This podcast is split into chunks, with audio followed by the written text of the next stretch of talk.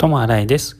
今日は曇ってたんですけど雨が降ってなかったのでちょっと遠出をしてカルフールまでトイレットペーパーを買いに行ってきました。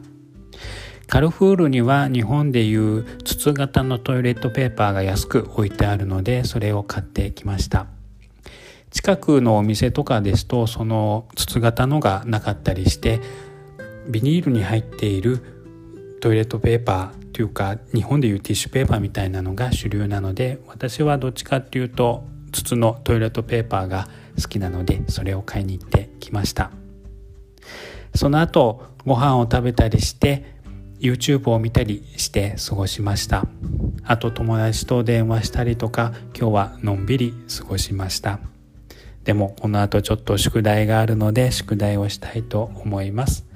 皆さんはどんな休日をお過ごしですか？それともお仕事でしたか？ゆっくりなさってください。ともあらいでした。ありがとうございます。